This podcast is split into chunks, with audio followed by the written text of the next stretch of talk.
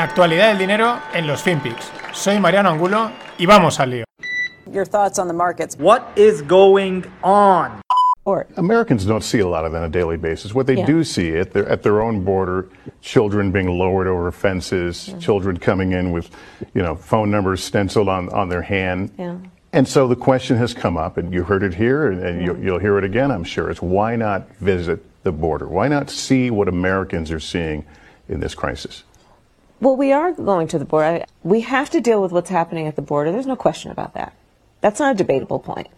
But we have to understand that there's a reason people are arriving at our border, and ask what is that reason, and then identify the problem so we can fix it. Just quickly it. put a button. Okay. Do you have any plans to visit the border? I, at some point, you know, I, we are going to the border. We've been to the border. So You- this whole this whole this whole thing about the border, we've been to the border. We've been to the border. you haven't been to the border. I, and I haven't been to Europe. And I mean, I don't, I don't understand the point that you're making. I'm not discounting the importance. ¿Qué tal, no financieros? Aquí teníais a la buena de Kamala, Kamala Harris, la vicepresidenta de los Estados Unidos. El periodista le aprieta por, bueno, la crisis, crisis migratorias que hay en todo el mundo, la frontera, y que ya no ha ido a la frontera, pero sí que han estado, tal. Y cuando le pregunta, dice, bueno, que no has ido, ¿no? Y dice, tampoco he ido a Europa. Tal cual, a cara perro, sin problemas, o sea, no has estado en Europa. Que vale, que tampoco es imperativo, ¿no? Pero no sé, pero no pasa nada porque como es la buena de Kamala, es una mujer, sonrisa grande, o sea, bonita, eh, eh, mestiza, que es también muy importante, pues, pues no pasa nada. Puede decir una cosa como esta y aquí no hay problema, ¿no? Dice, no está en Europa y que, en fin, que no pasa nada. Igual que parece que no pasa nada, pero ellos van dando avisos. ¿De quién hablo? De nuestros amigos de la Fed. La Fed, el Tesoro, que están ahí medio fusionados, G-Pau y Yellen. Habrá que pensar en algún apodo para Yellen, ¿no? Pero de momento van dejándolas caer. Eh, no vamos a subir los tipos, sí que vamos a subir los tipos, no vamos a subir los tipos, relajaremos, no relajaremos. Este fin de semana, eh, Janet Yellen decía que, bueno, insinuaba que estarían cómodos, preparados para subir tipos, porque venía a decir que eh, la subida de tipos sería algo bueno desde el punto de vista de la sociedad y de la Fed. Ellos van dejándolo caer. También es verdad que el tiempo va pasando y desde hace ya meses se lleva diciendo para 2022 se prevé la subida de tipos. Ya lo tonto, pues eso, también van pasando los meses y es normal también que lo que hace unos meses era no vamos a subir ya, mm, ahora em- empieza ese ya empiece a acercarse. Al final aquí la conclusión es el poder que tienen, poder, el poder tomar esa decisión. Porque ya no es el impacto que pueda tener en los mercados, que estaría por ver, porque a friendly reminder, eh, a los mercados les gusta sorprender y mm, a saber qué sucede, ¿no? Sino por el impacto eh, absolutamente global, porque al final eso lo que hace de alguna manera es fortalecer el dólar. Al final tener depósitos en dólares te va a pagar más tipo de interés y por lo tanto el dólar se vuelve más atractivo, ¿no? Tanto que la gente está demandando el apocalipsis fiat, el fin del dólar y tal. Eh, bien, te puedes poner como quieras Rusia, te puedes poner como quieras China, te puedes poner como quieras El Salvador, Paraguay, que nosotros aquí tenemos una cosita que subimos los tipos y desajustamos todo y seguiremos teniendo el control de lo que nos dé la gana y eso hay que tenerlo muy en cuenta. Mientras, siguiendo con esto, las repos inversas en máximos. Acordaos que normalmente lo que hacen los bancos es eh, meter dinero en el. eh, pedirle dinero prestado al, al banco central, al- a los bancos centrales para pequeños pagos y de devolverlos, ¿no? Pues la repo inversa es al contrario, me sobra pasta y te la, y te la, y se la da al, al banco central para que le remunere. O al revés, porque ahora me he liado. En cualquier caso, Sí, creo que me he liado. Pero bueno, no importa. Las repos inversas, o sea, el tema, un flujo de pasta está en máximos brutales. O sea, ahí hay una liquidez enorme que quema. ¿Quema? ¿Por qué? Porque los tipos están en negativo.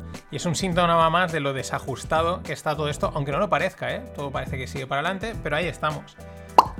Y en la misma línea, la inflación. El debate de la inflación, porque cuando oyes a los economistas macro con experiencia, como era Luis Viceira, como es Diego Parrilla y algún otro, en- o americanos, dicen, bueno, sí, no, o sea, es- ellos reconocen, hay un debate, ¿no? no es el mantra de, ah, la inflación, hay un debate porque hay fuerzas deflacionarias como son las tecnologías, pero luego también hay otras fuerzas inflacionarias. Más luego está la impresión de dinero, más luego está el, el shock de demanda. Es decir, bueno, hay un debate respecto a si ha habido, si no ha habido, si va a haber o no va a haber. Hoy vamos con el va a haber.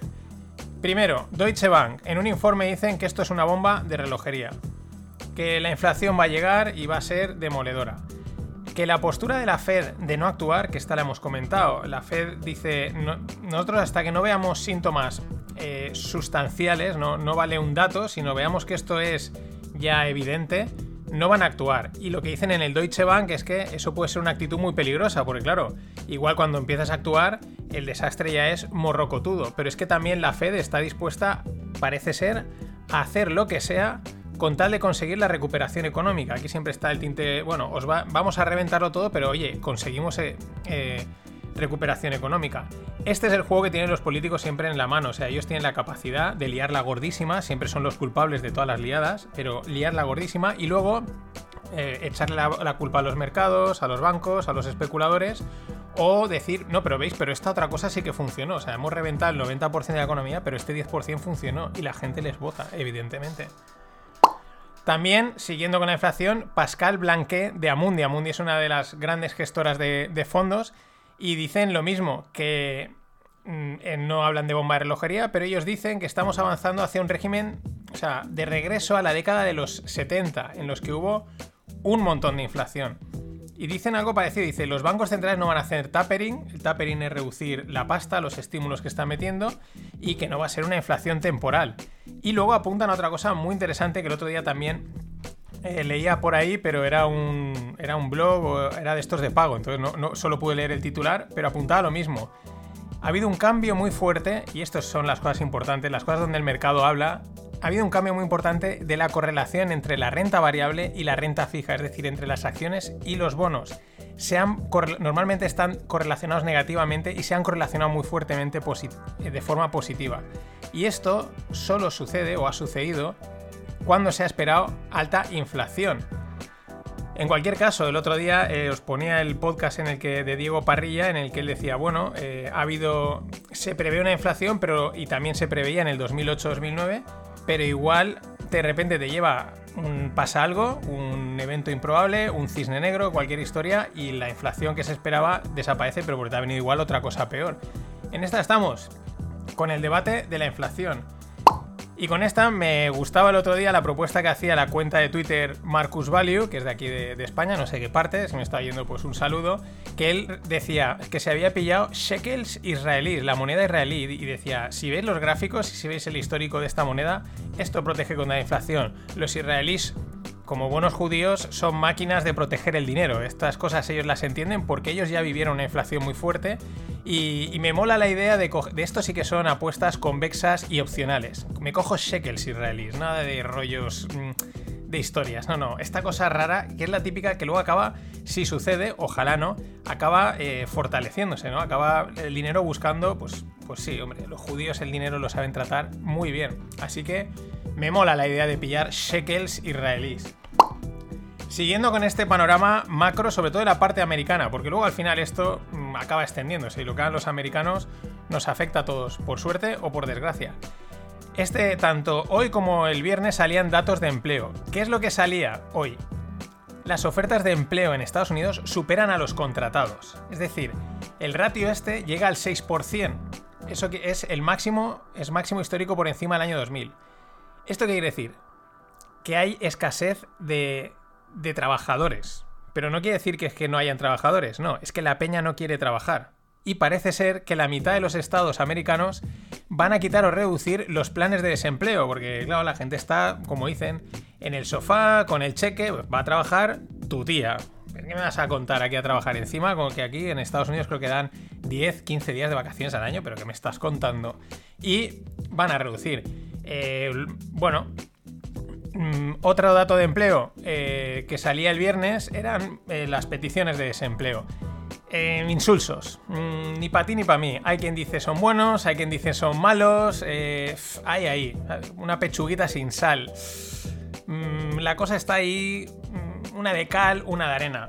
Mientras, aunque de ahí el salto y volveremos allí a Estados Unidos, en España salía el dato del Banco, del banco de España relaciona también con el tema de los empleos. La subida del salario, la subida del salario mínimo, parece ser que se habría cargado a unos 100.000 empleos de España. Pero esta noticia escondidita, que no se le dé mucha publicidad, que no vende. Que era algo es previsible, lógicamente. Si suben los costes de contratación, pues el, em, empresario dice: Mira, el que tengo contratado que trabaje más horas y arreando. ¿eh? Pero fijaros la diferencia, los americanos cuando dicen que no queréis trabajar, fuera todos los estímulos y a la calle a, a checar el lomo. Aquí seguimos a, a verlas caer. Y de la escasez de trabajadores a la escasez de casas en Estados Unidos. El precio de las casas lo hemos estado comentando, pero es que ya récord histórico por encima del 2006. O sea, el precio está disparadísimo. Ya no es que esté por encima del 2006, no es lo mismo ir superándolo poquito a poquito, es que la subida en este último año es vertical. Eh, pero vertical, y esto es lo que es mm, de tensión. Se apunta eso a que hay zonas en las que no hay oferta de casas. Eh, también temas de lo que hemos visto de la madera, de suministros, etcétera. El cambio también por el COVID, de gente que se ha empezado a mudar, a mover. Mientras la madera hoy estaba cayendo un 30% y como apuntaban en una cuenta de Twitter, mucho ojo porque esto puede estar anticipando que igual el mercado de la vivienda también empieza a corregir. Hablo de Estados Unidos, claro. Y lo que sigue disparándose son las meme stocks.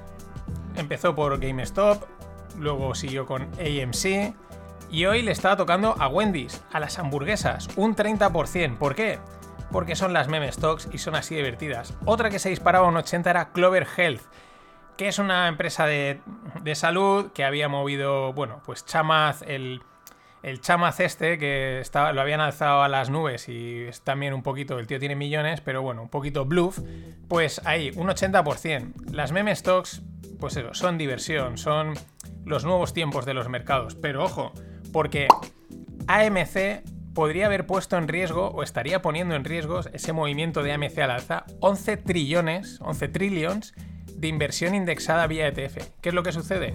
Los ETFs funcionan por las empresas que más valen, pues más compramos de ellas. Y por lo tanto, estas subidas tan bestias, o sea, tan rápidas en tan poco tiempo, obliga a todas estas vehículos de, inversión indexada a rebalancear, altera los repartos de, de acciones en las que están compradas y por lo tanto los perfiles de riesgo. Pero es que todo lo que sube puede bajar y el desequilibrio puede ser muy bestia. 11 trillions no es moco de pavo. Y vamos con la SPAC de Bill Ackman. Era la noticia del viernes, espera unos días a ver qué sucedía. Me ha molado mucho y os lo dejo en la newsletter. La newsletter de Crevix, que es una cuenta de Twitter que aporta mucha cosa en el tema financiero, en la que lo explica. Así que si lo queréis leer en detalle, ahí lo tenéis. Os resumo, ¿cuál fue la sorpresa? Pues que anunciaron que iban a adquirir, la SPAC iba a adquirir el 10% de la compañía Universal Music. Y al mercado no le sentó bien y le pegaron un viaje a la SPAC de un 13%. Claro, ¿cuál es la historia? Que en un principio las SPAC son un vehículo de inversión, Special Purpose Acquisition, que la idea es, bueno, vamos a captar dinero en el mercado y con este dinero compraremos startups, ¿no? Empresas tecnológicas con mucho potencial de crecimiento, etcétera, ¿no? O sea, vale, bien. Claro, de repente dices, no, vamos a comprar Universal Music, que es una empresa, pues, de música tradicional, con sus flujos de caja, con un crecimiento que no es difícil que lo pueda petar de momento, salvo que saquen alguna cosa eh, muy loca. Y claro, pues eso parece ser que por un lado ha habido decepción. También el acuerdo parece que no está muy claro, etcétera. Cosas que pasan con estos vehículos que son antiguos, pero de repente se ponen de moda y ahí estamos, con las SPACs. Y LVMH, eh, la empresa de productos de lujo de Bernardo Arnault, actual uno de los más ricos, ahí está peleándose con Jeff Bezos, reabrirá el 23 de junio el centro comercial La Samaritaine de París. Tras 16 años cerrado, y ojo a esto, y tras invertir mil millones en el proyecto. Esto es que, claro, el sector del lujo mueve en pasta a tope. Y para quedarse de piedra, eh, nuevo eSport. Nuevo eSport Campeonato Mundial de Modeladores Financieros en Excel. Sí, sí, el concurso de matemáticas de toda la vida en la versión actual. Unos tíos ahí modelando descuentos de flujos de caja, créditos o cualquier historia con un Excel. Y faltará alguien retransmitiéndolo. Hay quien proponía que fuese Ibai. LOL.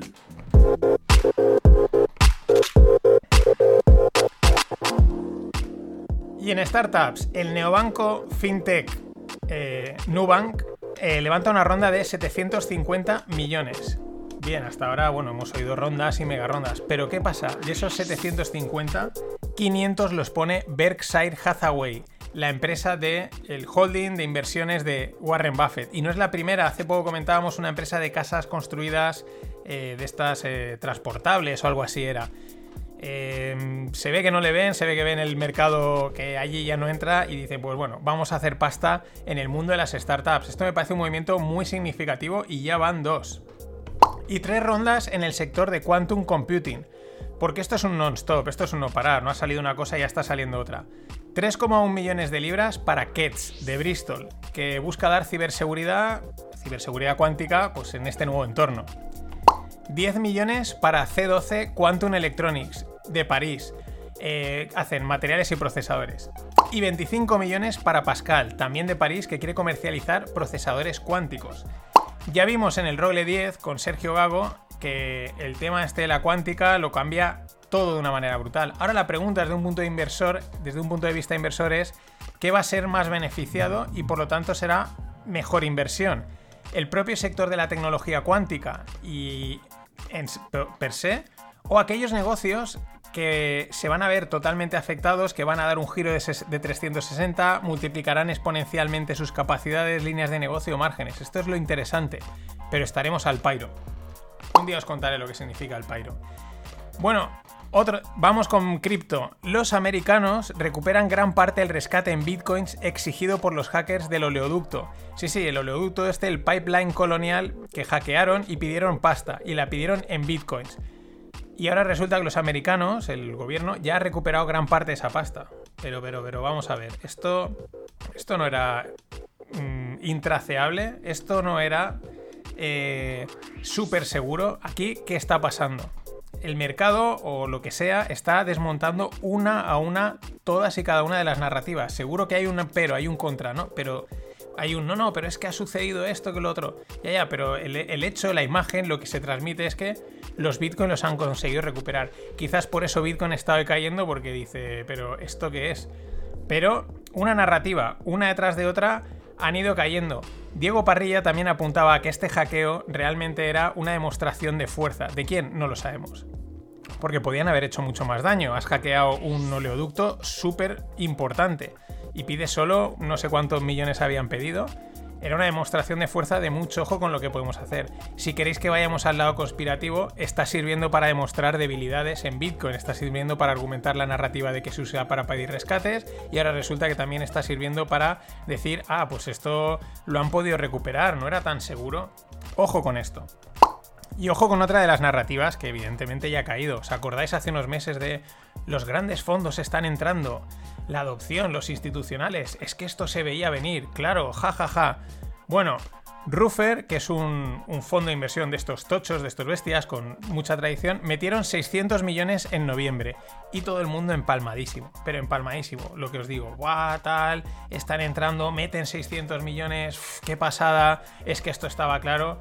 Bueno, pues a día de hoy Rutherford ya está fuera de Bitcoin, se ha sacado 1,1 billions, 1.100 millones limpios, limpitos, o sea, prácticamente ha duplicado, ha triplicado la inversión, porque si eran 1.600, pues ha sacado 1.800 y 1.100 limpios. Y lo que ya dije, ojo con los grandes, no sabemos cómo juegan, ni de la forma que ni sabemos ni conocemos. Lo podemos intuir, que muy buena no es, pero a tomar por saco la narrativa de ah, los grandes. Y en este sentido, el otro día, mientras iba andando, me volvían otra vez las palabras de Druckenmiller que os comenté la semana pasada, cuando el tío cuenta que ellos iban a meter 100 millones, cuando Bitcoin estaba en 6.500, y solo pudieron meter 20. Dijo, bueno, pues ahí se quedan. Eh, mmm, primero, ¿Cuánto gestiona Druckenmiller? Pues unos cuantos miles de millones, es decir, su apuesta era realmente bajísima de, de, haber metido los 100 millones. Es verdad que esos 100 millones multiplicados por 10, porque si entró a 6.500 llega a 60, pues le aporta bastante alfa. Pero ahí hay otra historia, es que solo pudo meter 20. Y mucho ojo, porque los grandes al final lo que tienen que dar es rentabilidad. O sea, ellos no es... Eh, necesitan cada año decir, mira, pues sí, este año he sacado un 20, un 25, porque esta gente va a esos números y al final tienen que meter una cantidad de pasta en el activo que sea y decir, bueno, pues si esto crece tanto, me va a aportar un 2% a mi rentabilidad final, un 3%. Si no son capaces de meter una cantidad mínima, no les interesa ese, ese activo. Esto le pasa a Warren Buffett y a toda esta gente que dicen, hay muchas empresas en las que invertiríamos, pero son tan pequeñas que tendríamos que comprarla entera, tendría que multiplicar por una barbaridad y no podemos entrar en esas empresas.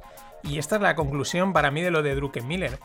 Uno, no pudo meter todo el dinero que quería, aunque fuese una pequeña apuesta, por lo tanto, eso está capado.